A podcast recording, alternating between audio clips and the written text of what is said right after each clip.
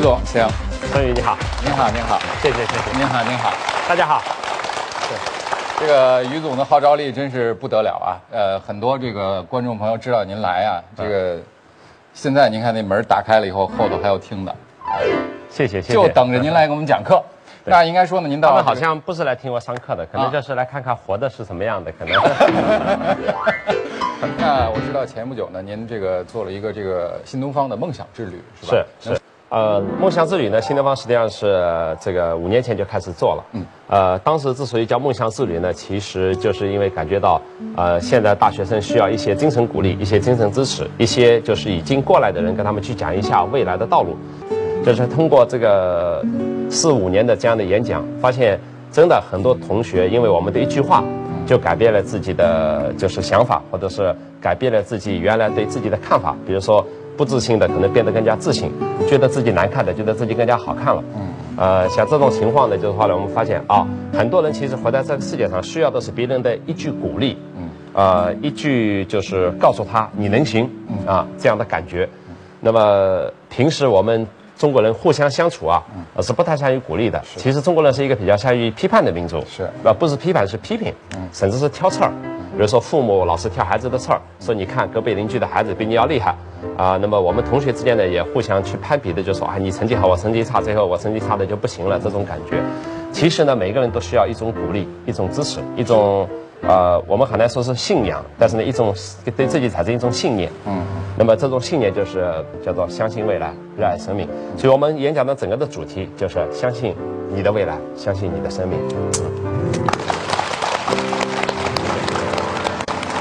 一句话有可能改变一个人的想法，有可能改变一个人的人生。好，让我们一起来分享。下面呢是分享这个于老师这个宣讲的时间，有请。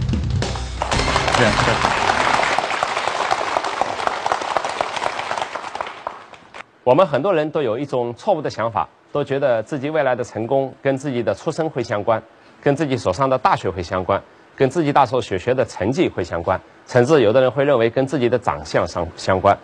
那么这些东西是不是相关呢？它有一定的关联度，但是呢，从整体来说，实际上它的关联度不会超过你人生成功的百分之五。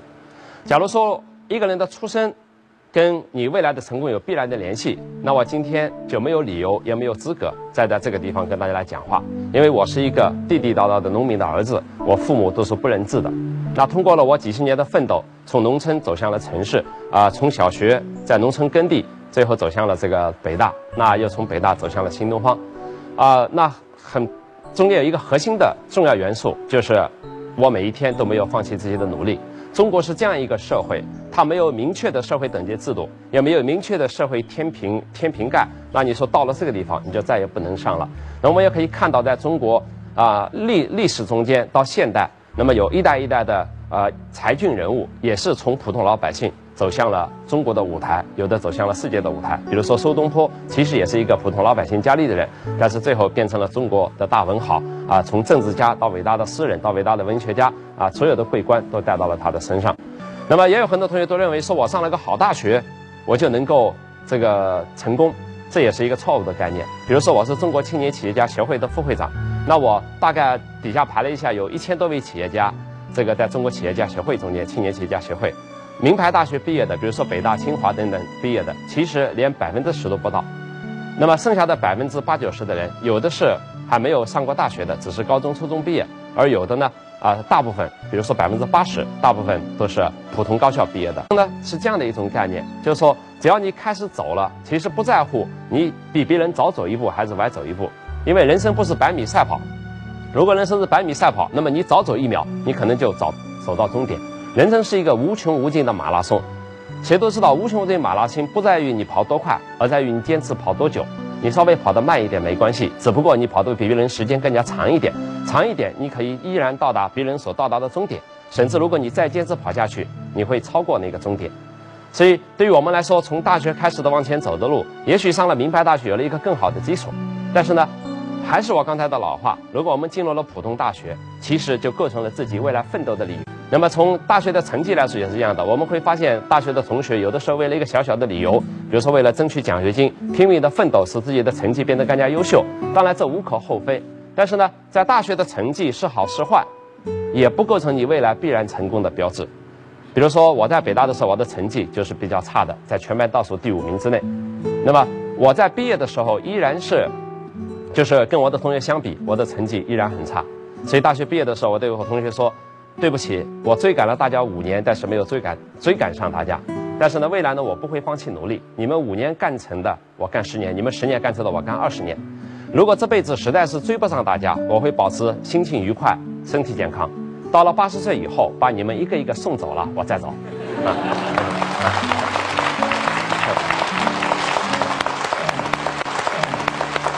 那再比如说，我们很多同学都认为，这个未来的成功甚至跟我们的长相也有关系，这是一个比较荒谬的理论。当然，长相好一点，对这个世界增加一些美好；但是长相差的，反而往往能给事业做出更大的贡献。当然，这并不意味着长相好的没有贡献。我想说明的只是一点。就是说，比如说，孙宇长得比我更加英俊，啊，我跟孙宇相比，我显得更加的这个不英俊，啊，但是呢，我跟孙宇两人在不同的战线上为这个社会做出不同的贡献，啊，而这种贡献实际上跟长相是没有关系的，所以如果跟人跟长相有关的话，那么啊，这个这个这个世界上大概就不会有阿里巴巴，因为马云的长相比我还要难看，是吧？但是呢。这个长相好的人并不意味着做不做事情。比如说，大家知道另外一个公司百度，百度的老总李彦宏，啊，他可是一出来就像电影明星一样的人物，长得如此的潇洒英俊啊。所以，当我们一些人在一起吃饭的时候，马云和李彦宏通常不坐在相邻的椅子上面。为什么坐在相邻的椅子上？他们俩的对照太明显了。所以，他们所做出的决定一般都是把我放在中间，起到一个过渡作用。我想告诉同学们。就是你所有的一切都得从零做起，啊，那从零做起是不是你必然做不大呢？不是，因为人生奋斗的不是高中三年，也不是大学四年，也不是研究生三年，人生奋斗的是啊，一辈子。一辈子有多长呢？根据现代医学啊所说，只要我们注意身体健康、心情开朗，我们大部分人活到一百岁应该是比较轻轻松松。所以我坚持第一个理念，就是我们有没有事业不要紧，我们坚持开心。活到一百岁非常的重要，因为非常简单，你活到一百岁了，你不知道这辈子到底什么奇迹会发生。年轻时候不发生的，年老的也许发生了。不同的季节开放不同的花儿，有的花是在春天开的，比如说桃花；有的花是在夏天开的，比如说荷花；有的花是在秋天开的，比如说菊花；也有的花到了冬天寒冬来临的时候，它在开放，比如说梅花。大家可以设想一下，如果说这个季节，这个自然。在春天就把所有的花都开放完毕了，在夏天、秋天和冬天，我们看不到任何花朵。大家可以想象，这个世界将是一个多么无聊和枯燥的世界。那我们人的生命也是一样的。如果我们在青春时候把所有的精彩、人生的精彩都享受完毕，请问我们的中年和老年该怎么度过啊？所以呢，很简单，人生也有不同的开放花的季节。有的人可能就像春天的花朵一样。在十几岁、二十几岁就已经名誉全球，或者是名满世界。比如说，我们认识的很多歌星、明星，大概都是在年轻时候就成才了。那么，也有的人可能到了中年的时候，他在开放花朵。我发现大量的中国企业家都是在中年的时候才开始开放花朵的。那么，也有的人可能到了老年的时候，到了秋天甚至冬天才开花的。大家所不知道的是，比如说我们我们所知道的故事，姜太公在八十岁的时候还在渭河边上钓鱼。这个鱼钩是直的和歪的，他都看不清楚了。但是呢，在那个时候，周文王看上了这么一个有智慧的老头，把他请到自己的身边，两人一起打下了周朝八百年的天下。就是老头子由于心情开朗，活到了一百三十九岁，啊。那么再比如说齐白石，在五十岁的时候还在做木工的，实际上，他说在绘画界呢，基本上没有人知道他。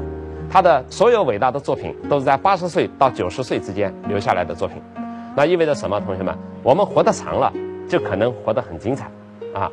我常常跟同学们开玩笑说，我说杨振宁教授要不活到八十二岁，就结不了第二次婚啊。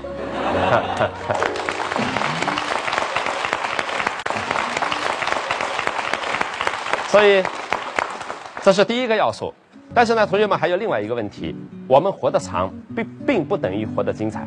世界上有无数的人活到了八十岁、九十岁，回头一看，发现自己的人生是一片空白，啊，想写回忆录写不出来，想讲自己精彩的人生故事也讲不出来。原因非常简单，因为他的人生过得太平淡，他的思想永远没有进步，他永远没有那种想愿意走得更远的这样的愿望，所以他就必然走不远。那么我们人生不能像在平原上一样的度过，因为在平原上一样度过，我们即使走了八十年，还是同样的一条路，尽管平坦，但是我们却永远没有增长高度。而在平原上，两边的风景永远都是一样的，因此你就没有对行走过程中的回忆。那么。对于我们来说，人生应该怎么走呢？应该走的像绵延不绝的山脉一样，比如像太行山，比如说像青藏高原，总有山峰，总有低谷。我们可以把低谷比喻作我们生活中所碰到、所碰到的失败、挫折和痛苦。我们把一可以把每一座山峰比喻成我们所享受到的成功、幸福和快乐。大家马上可以发现这样的一个现象：如果说你没有失败、痛苦和挫折，你生命中就必然没有成功、幸福和快乐。任何成功、幸福和快，它有一个基础，就是你必须去争取它，必须去赢得它，必须从你原来一种失败的、痛苦的状态，去追求到你眼前所看到的那个目标。这个时候，你才会非常的兴奋。谁都知道，我们第一次拿工资的时候是最兴奋的，因为你知道，那是你通过了一个月的努力。终于在二十二岁大学毕业以后长大成人，终于有人承认你的劳动果实，给了你第一笔工资。所以我们很多人都把第一笔工资用得非常的有意义，比如说把一半工资寄给父母或者给父母买礼物，把另外一半工资买一个自己心爱的东西放在那儿作为自己的纪念，把剩下的钱可能会请自己的朋友再吃一顿。尽管把钱都花光了，但是你觉得这个钱花得非常的快乐，原因是因为你知道你自己把它争回来的。所以，生命的很多东西，不管幸福还是快乐，都是你自己把它争回来的。那么，我们生命的过程就是不断的攀登各种高峰的过程。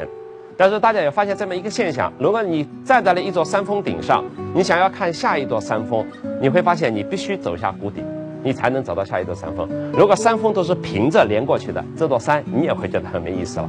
所以，人生就是跌宕起伏的过程。但在跌宕起伏中间，不要忘了，你每一次走向低谷。你所要做的就是爬上下一座更高的山峰。只有当你爬上下一座更高的山峰，你才能看得更远，你才能看到更加精彩的未来。那么，在这个时候，你再到了老年以后，你每爬过的一座山峰变成了你生命中的一种记忆。当你自己写回忆录，或者把你自己故事告诉别人的时候，或者自己坐在夕阳底下，自己默默地回忆自己一生的时候，那么那一刻，我相信你应该是热泪盈眶的日子。当我们生命中给自己留下了很多热泪盈眶的日子以后，这种日子本身就变成了鼓励你、激励你往未来创造更加更多的让自己流泪、让别人流泪的日子。我说的流泪，不是痛苦的眼泪，不是失望的眼泪，不是绝望的眼泪，而是因为自己通过自己的艰难困苦坚持下去，最后努力成功以后得到的一种幸福的眼泪。我们看到很多运动员站在了领奖台上的时候，拿到金牌的时候，从来没有看到过哪一个运动员仰天大笑过。因为仰天大笑，有的时候是一种无奈，但是我们看到了很多运动员热泪盈眶，原因非常简单，因为他们通过了几十年的努力，为的就是这一刻站在领奖台上，让全世界承认我的这种努力。他，他感动的不是那个金牌值多少钱，感动的是自己的成果获得了承认。很多时候坚持下去，不是因为我们坚强，而是因为我们别无选择。所以也有人说，于老师你很坚强啊，我也有的时候问运动员，我说你们真坚强啊，摔得半死不活还继续在做。他们就说：“于老师，我们有选择吗？没有选择，就像走路一样。比如说，你要走一百公里的路，你走到五十公里的时候，你想放弃，因为你的脚已经走不动了，也许脚底下已经充满了血泡。但是你放弃会有什么结果呢？你往前走，走向目标是五十公里；往后退，退到原地还是五十公里。你说我就不走了，老子就待在这儿了，那你就像一匹孤独的狼待在原野上。”别无选择，只有被别的动物消灭掉啊！那是什么概念呢？也就是说，意味着我们既然选择了人生的路，我们现在已经走了二十年、三十年，甚至四十年，我们人生要走九十年、一百年。你选择了往回走，永远是失败；你选择了停下来，永远是迷茫。你只有一个办法，为自己人生创造目标，并且坚定不拔地往前走。也许我们才能走向成功，也许我们才才能走向被人认可。比如说。我是深刻的理解“坚持下去不是因为坚强”这句话的含义的，因为当初我从北京大学出来以后，开始做新东方学校，我从北大辞职出来的，做了两年以后，发现实际上做不下去，我想我是放弃了回到北大去教书吗？北大不一定会要我了。我到别的大学去教书吗？别的大学说你都在你在北大都这么出来了，我们大学怎么敢要你啊？你说我停在这儿不做吧，那我面临失败。那我的所有的认识的朋友说，嗨，俞敏洪，你这个个体说干不成的，甚至有人预料说俞敏洪要出去干事，那是肯定我们等着看笑话就行了啊。那我要是停下了，我要放弃了，那我最后的结果就是自己在一辈子的人生中间被打上了一个深深的失败的烙印，而这失败烙印让我最后再想追求任何成功都不可能，因为我知道我的人生好像只能有失败，不能有成功。那倒过来想，就意味着我的人生只能有成功，不能有失败。再多的失败也不可怕，但是关键是最后你能迎来那最后一次的成功，让告告诉世界，我是能够做到我自己想做的事情的，这是非常重要的。因为否则的话，你放弃了就会很麻烦。比如说，有一次我为了处理新东方的一点事情，喝了很多白酒，当场就晕倒了。这个我公安局的朋友给我送到医院抢救过来，脸色刷白。我起来以后只有一句话，就是老子不干了，再也不干了。但是到了晚上六点四十，我又拎着书包准时走进了课堂，因为我知道，坚持下去，不是因为坚强，因为你实在没有别的办法。所以，同学们，当你知道你的人生是这样走下去的时候，我相信我们在座的每一个，在座的不管是做生意的、做企业的，还是呃自己在各种各条战线为中国做贡献的人，坚持自己的理想走下去，你知道有一天阳光灿烂的日子正在那儿等着你。谢谢大家。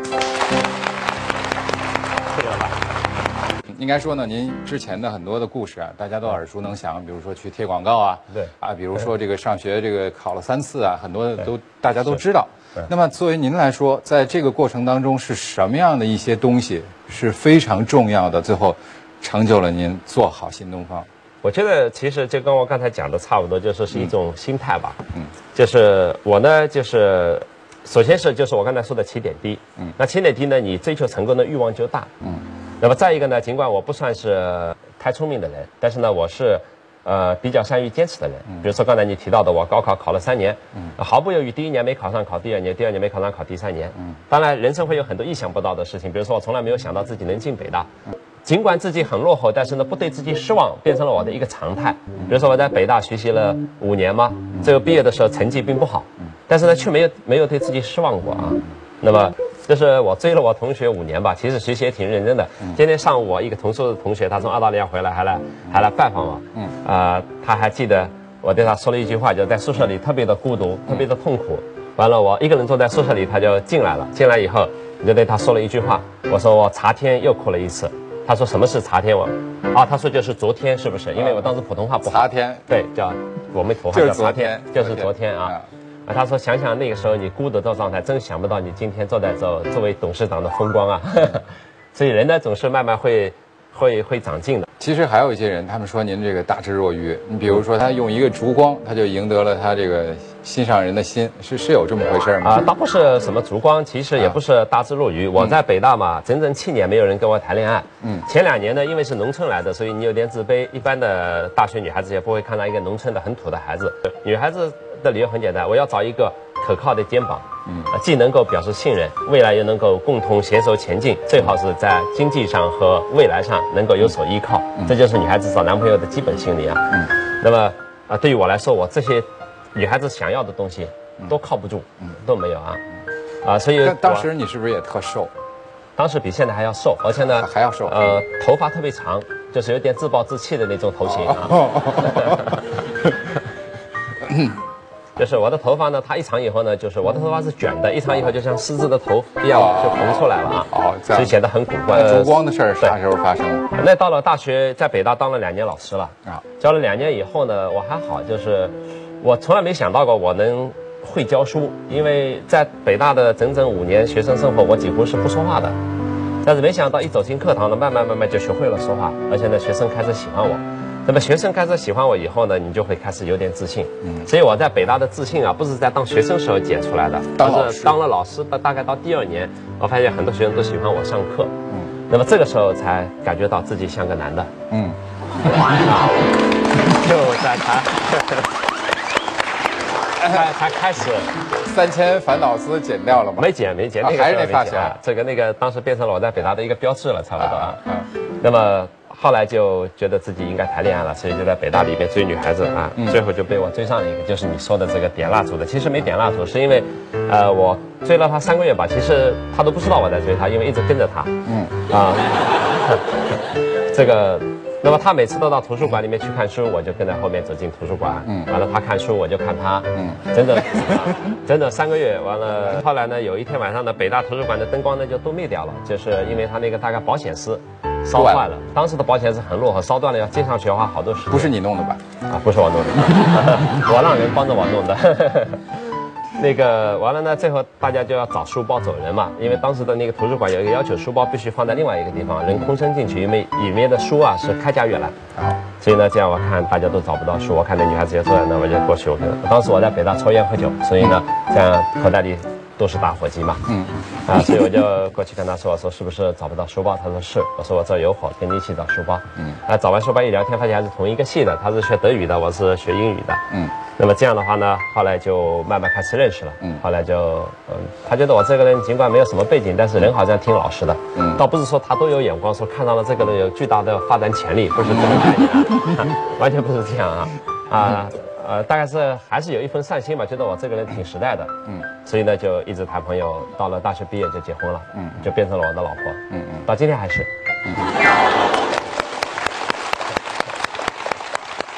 呃，这故事让我们听得荡气回肠啊。嗯，其实真的结婚了，生活并不那么美好的。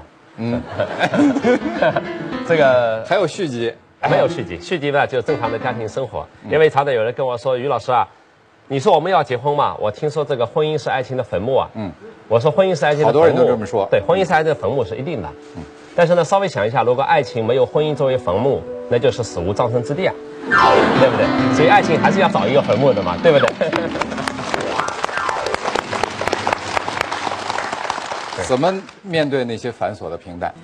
繁琐的平淡其实很简单。我有这么一句话，我说。啊，世界上有的人过得伟大的生活，有的人跟着琐碎的生活。那么我们人的每一天日子呢，都是琐碎的，就像是一堆沙子一样。那么伟大的人呢，他用自己的梦想，啊，梦想相当于水泥，掺和在沙子里面，最后就。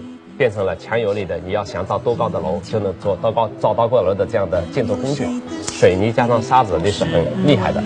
但是呢，有的人呢，沙子就是沙子，人生中永远没有水泥。所以呢，过了一辈子呢，一堆琐碎的日子堆在那呢，还是一堆琐碎的日子。所以有的人生命就过得琐碎，有的人把琐碎堆砌成了伟大。我们每一天的生活都是琐碎的，你的生活不琐碎吗？我从你的眼神中间都能看到琐碎的生活。你从我身上也能看到很多的生不是，我问问你们家的水泥和沙子都是什么？就是不是我们家的水泥和沙子了？水泥嘛，这是当然。我觉得既然成家了，呃，不管你满意不满意，最好维持这个家庭的正常的、健康的发展。啊，尤其是当你有了孩子以后，那么孩子就变成了更加强有力的纽带，强耗水泥啊，强耗变成了变成了纽带啊。那么平时的日常的琐碎的事情呢，啊，那互相之间尽可能都都容忍。啊，没有人是会百分之一百对对方满意的，尤其是进入日常生活中间，啊，比如说我老婆对我有很多不满意的，嗯，啊，最满意的呢，她看到我每天后来都在成长，啊，这是最满意的。那另外一个满意呢，就是我回家了还能做饭，嗯这个到现在为止，我回家我还是会做饭的，因为我我两个孩子都喜欢我吃我做的饭，是典型的这个江苏特色的这种饭。啊，对，就是因为因为因为我也雇不起保姆，所以从小就只能自己做饭，就这么做出来了。现在雇得起了，习惯了。啊啊，真是很有意思。我们家从来没雇过保姆，这是一个很难让人自信的话题啊。啊，呃，这个可能是我老婆担心我出问题吧，雇了保姆。呃，于老师讲课的魅力呢，应该说是。久闻大名，我今天呢，这个作为最近的这一排观众，我觉得真的亲身感受到你的这个谈吐的幽默、风趣、爱听。就是因为老跟学生开玩笑，老跟学生开玩笑啊，他有很多这种即兴的啊，好多时候也没法备课这些东西。我觉得人的生活就应该像长江黄河这样的去过，从一个地方发源以后，去寻找自己的道路，啊，一直奔流到海。大海就是自己的梦想。那我们生命中也有很多像大海一样的梦想，啊，历经千难万险，不改自己的本质，啊，啊，开拓自己的道路。长江和黄河的曲线是不一样的。长江这个开山劈路，穿越三峡，最后奔到了大海。那黄河呢，呃，它最后开不了，它就九曲十八弯绕着走，最后它也走到了大海。所以呢，我们发扬这样的水的这种起源，一直流过去，汇入自己生命中可以汇聚的所有的力量，啊，最后走向自己的生命目标。最可怕的是什么呢？最可怕的是一个人最后把自己变成了水中的泥沙。嗯，尽管也能跟着水翻滚一段时间，但是最终都会沉淀下去。水是可以不断往前流的，但是泥沙会沉淀。那当你的生命沉淀以后，再要想重新见到阳光，就不太容易了，因为你会被很多大量的别的泥沙就把你给压住了。啊，压得越久，你就觉得翻身的日子越是没有。所以呢，保持水的勇往直前的本质，啊，永远不要把自己变成泥沙。这是我们在座的所有的人的，应该是自己对自己的生命要求和生命追求。嗯，谢谢。好。但是呢，有人说哈，他们说这个俞敏洪啊，有的时候在管理方面挺像刘备的。很难说像刘备了，我做不到刘备那种状态，打下半个中国啊。没他胳膊长是吧？对，坐守坐守江山啊。我觉得我的个性呢，是属于相对软弱的个性。嗯。呃，但是就是比如说，我能我能。我我是这样的，我一个反应比较迟钝。比如说，新东方的人常常没事就把我的门一推，走进我的办公室，完了巴拉巴拉把我说一顿，这个不对那个不对。完了呢，有的时候我当场就都知道他说的不对，但是呢，我当场是找不到反驳的理由，就是比较木讷，就在那听着就呆住了。完了，他们讲完了，把门一关，嘣就走了。走完了，我突然想起来反驳的句子了，但是他们已经走完了。我就没法追出去，哎，你回来，我现在想到了怎么反复你了啊？那肯定不行。现在就录下来一个名声，说俞敏洪这个对我们挺宽容的啊。啊，其实 其实是因为我反应不过来。我这个人呢，跟我讲好话，我能反应过来。如果你指着我的鼻子骂一通，我就一下子就呆住了，就懵了。对，就懵了啊。行，我试试这样。好，其实我们听你侃侃而谈的时候，能够感受到你有很多的，呃，生活的激情。嗯，应该除了那个那些演讲啊、工作之外，那你现在还有什么梦？人生的梦想？其实我最大的人生梦想呢，就是过得再潇洒一点。嗯，呃，所谓潇洒一点呢，其实也是中国知识分子的成年老梦。嗯，比如说能够比较自由自在的行走世界，啊，并且在行走世界的时候，把你所看到的、所听到的记录下来。嗯，啊，假如说能出一本游记更好，出不了也能够自我欣赏。嗯，啊，但实际现实中间呢，这个事情不太容易的做到。啊，因为，呃，你首先就是就变成了那首歌所唱的啊，我想去桂林那首歌，就是当我有钱了以后，我就没时间。嗯，当我有时间的时候，我真的没钱。嗯啊，这我觉得这你你对梦想的这个追求还是不够大。你要是那么想的话，您得去。那那你要我一路打着工，你都得去桂林。对我，那么还有一个梦想呢，希望。这个就是，假如说啊，最后还有余钱的话，嗯，啊，首先是多做一些慈善事业，嗯，那么现在也在做，每年支持着两千个中国的大学生，帮他们交学费，嗯，啊，那么另外一个呢，啊，如果还有钱呢，嗯，我就想造一个小小的校园，嗯，最好呢能变成一个中国的小小的私立大学，嗯，那么容纳一些贫困的孩子啊能够进来上学，啊，那这是我最想做的，嗯，啊，那如果说钱不够了，造不了一个私立大学呢？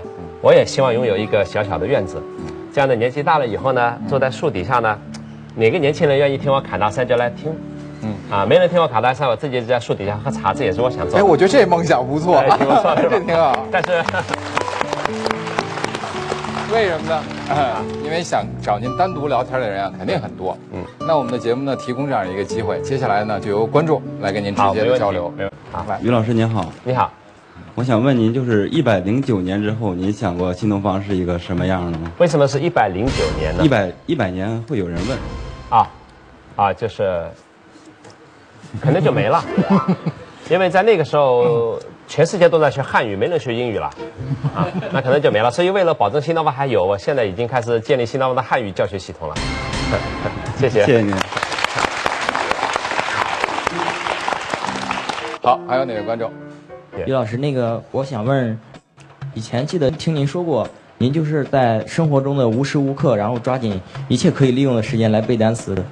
我想问您，就是来电视台的路上，您有没有背单词？呃，今天没有，呃，也不是每次都都要背。比如说我在汽车里的时候，如果说有很多 email 的话，我会在汽车里处理 email。就是我有一个很古怪的习惯，就是不管在火车、汽车、飞机里处理多长时间 email 啊，都不会头晕。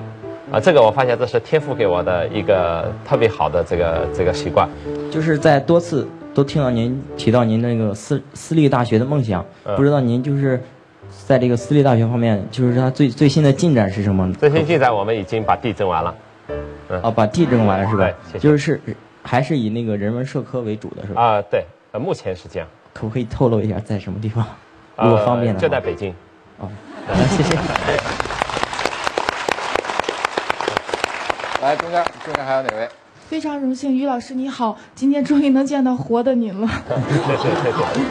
嗯，我想代表那个嗯，大家问一个非常具有普遍性的问题，就是像我们学了十多十多年的英语，四六级早都过了，但是英语还是张不开嘴，水平还是有限。下一步我们面临那个就业的问题，如果想在外企谋得呃一席之地，请问您嗯给我们建议怎么样继续提高自己的英语水平？其实就是。要专注的练听说就行了，因为中国的学生的英语水平啊，阅读和词汇语法水平高出听说水平十倍差不多。就很多孩子就是连托福 GRE 都考过去了，但嘴巴也张不了口。那像你现在呢这个状态呢，就是说英语水平肯定是有的了，考过四六级，啊，就是已经就是读写水平甚至词汇水平都差不多跟美国高中生都差不多了。那剩下来的就是专门练听说。那听说不行的话，都得从零练起，就是找一些好的听说材料。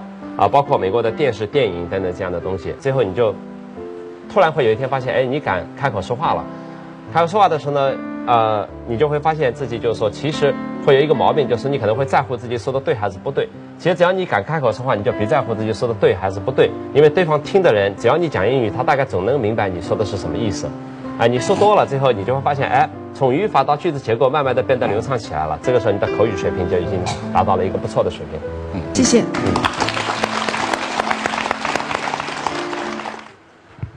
于老师你好，我是真的很珍惜这次机会，所以我自己站起来了，没等主持人点名。啊，于老师，嗯，我真的很喜欢你的笑容。谢谢。哎，啊，你你你要是喜欢我这个人就好了。嗯，其实更喜欢。我觉得你的笑容比我的还要灿烂。为了经常能看到您的笑容，我真的希望能在新东方工作，所以我就一直在寻找机会。我想，哪怕是一个很小的岗位，所以我就一直找机会嘛。然后前一段时间，正好有新东方招实习，就是招那个报名前台，然后我就就是参加了，然后非常高兴，非常幸运，然后我已经可以开始上班了。不过很不幸的是，我被分到了水清校区。啊，所以说还是看不到您的笑容。不过，啊，不过没关系，水清校区其实我们也会常常去啊，尤其是寒暑假学生在那的时候。另外呢，如果说你工作真的干得极其认真，干得极其到位的话，啊，你会有很大的希望就回到总部来工作了。嗯，谢谢。嗯。李老师，今天看到你真的真的很开心。然后，这是我一直在 学习的一本书，因为我们要就是上岗培训嘛。对对。一会儿您能给我签个名吗？在这上面。等会儿等会儿散了散场以后，好吗？那您不要跑掉好不好？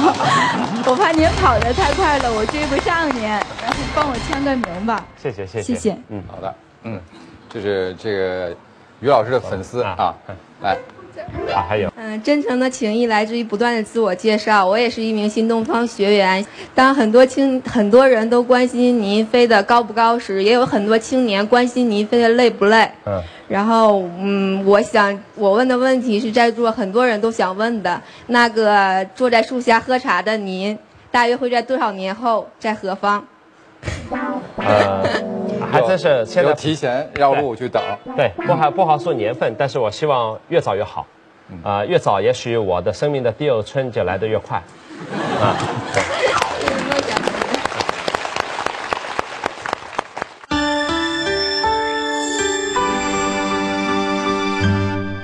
本栏目礼品由北京多惠核桃油厂家提供的多惠核桃油，爱康国宾健康管理机构提供的体检卡两张，华康公司提供的数位版。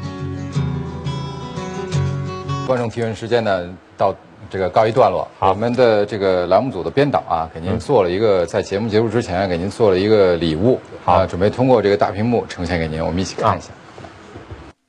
没有什么能够阻挡。于老师，我觉得您是一个很坦诚的人，博爱的人。您的思想对我们年轻人来说是一种财富。这半年是我人生最艰难、最痛苦，也是最煎熬的半年。看了几乎所有能找到于老师的视频和博文，在您的精神鼓励下，我终于走了出来。毫不夸张地说呢，曾经有过以结束自己生命来结束一切的想法，但是现在我终于挺过来了。谢谢你，于老师。天天记得你的那句“在绝望中寻找希望”，考上了研究生，谢谢您，真的希望见到你。习惯把你当做激励我不断前进的动力了，心态变好了，对待学习工作就都踏实了，很喜欢自己现在的状态，谢谢。老师，每次看到您的文章都会让我豁然开朗，谢谢。谢谢谢谢，在中间正好。我们接下来的时间呢，有一个环节，我们将要赠送给您一个小的公仔人，您看看，鉴别一下，替我们鉴别一下，做的像不像您啊？好，来有请。哇，这个是好礼物，这个更像你啊？好像 不是，这还真是按照您做的。对，嗯，太胖了啊啊，脸型胖是吧？对，好，好，谢谢谢谢谢谢，好，嗯。感谢大家，祝大家的生活越来越好，祝大家越来越幸福，祝大家越来越能够承受生活中啊、所有的烦恼啊、痛苦，让这些烦恼痛苦最后开出鲜艳的花朵。谢谢。好，再次感谢于总，谢谢您，谢谢您。他是一个敢把任何颜色。